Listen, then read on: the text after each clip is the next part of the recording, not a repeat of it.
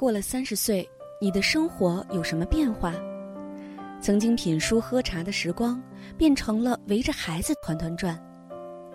当曾经的激情消磨在日常的琐碎小事当中，你会不会就这样得过且过了呢？我是尹媛，今天想和各位分享王耳朵先生的文章，我们来聊聊你对生活的态度吧。国庆长假期间，我去参加了一场婚礼，新娘和新郎都已经三十五岁，婚姻浪漫且温馨，背后的故事却千回百转。五年前，新娘小曼博士毕业，受聘于长沙的一所高校，虽然自身条件不差，但毕竟年过三十，所有人都劝她，遇到一个条件相当的老实人就嫁了吧。规劝的话语虽然委婉，听起来却都是过来人的经验，但小曼偏偏不。她说：“正因为我年龄已经不小，所以愈加不能凑合着过。”一次朋友聚会中，小曼认识了在国外使馆工作的大邱，两人一见钟情。期间虽然遭遇了父母的反对，但两人苦苦熬过了五年。今年，大邱调回国内，两人的爱情瓜熟蒂落。我也不禁感慨，其实只要全力以赴，你就能够体验更好的人生。三十岁以后，你也不必过打折的生活。每次去这座城市的 CBD，我都会想起一个朋友。那一年，朋友准备买房子，算了算手里的钱。只够买一套偏远城区的小房子。朋友在群里求合适的户型，很多人推荐的都是郊区的楼盘。三个月后，朋友签订好购房合同，让人大吃一惊，他买的是市中心的一个中档小区。有人不解去问他，他答：“我已经三十岁了，短期内也不会再买房子。”买一套偏远的小房子，压力固然会很小，但无论是购物、上班还是儿子上学，都会非常不方便，生活质量会严重打折。虽然市中心的小区我每月要多还贷两千块，但生活质量会得到保障，我实际上是赚了。现在因为事业出色，朋友早已经还清了房贷。是的。你明明可以过得更好，为什么要打折自己的人生标准呢？三十岁又如何？三十岁也要拥有一百分的人生。我见过太多人，三十岁以后，或者是工作五六年之后，就开始对工作得过且过、敷衍相待。我也见过一些员工，任何年龄，他也要把自己打磨成职场的精品。张老师是我曾在媒体工作时的同事。在几乎全是九零后的编辑大厅里，四十岁的他算得上一位老人。然而，在所有的版面中，只有他整整一年没有出过差错。许多耗时耗力的报道策划，不少年轻同事都退避三舍，他却主动接过任务，提出一个一个的新鲜创意，又自我否定，然后再熬几个通宵完成。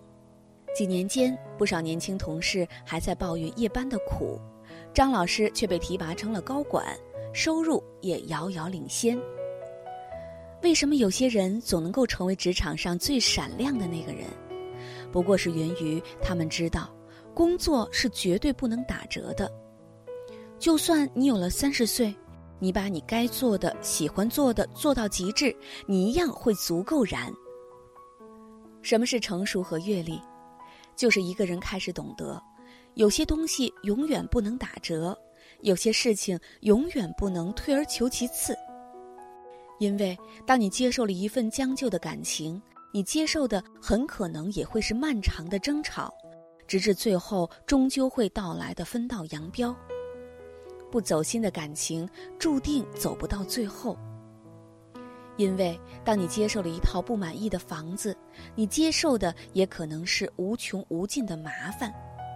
每一个麻烦都会让你抓狂，一开始就差不多的房子，其实会差很多。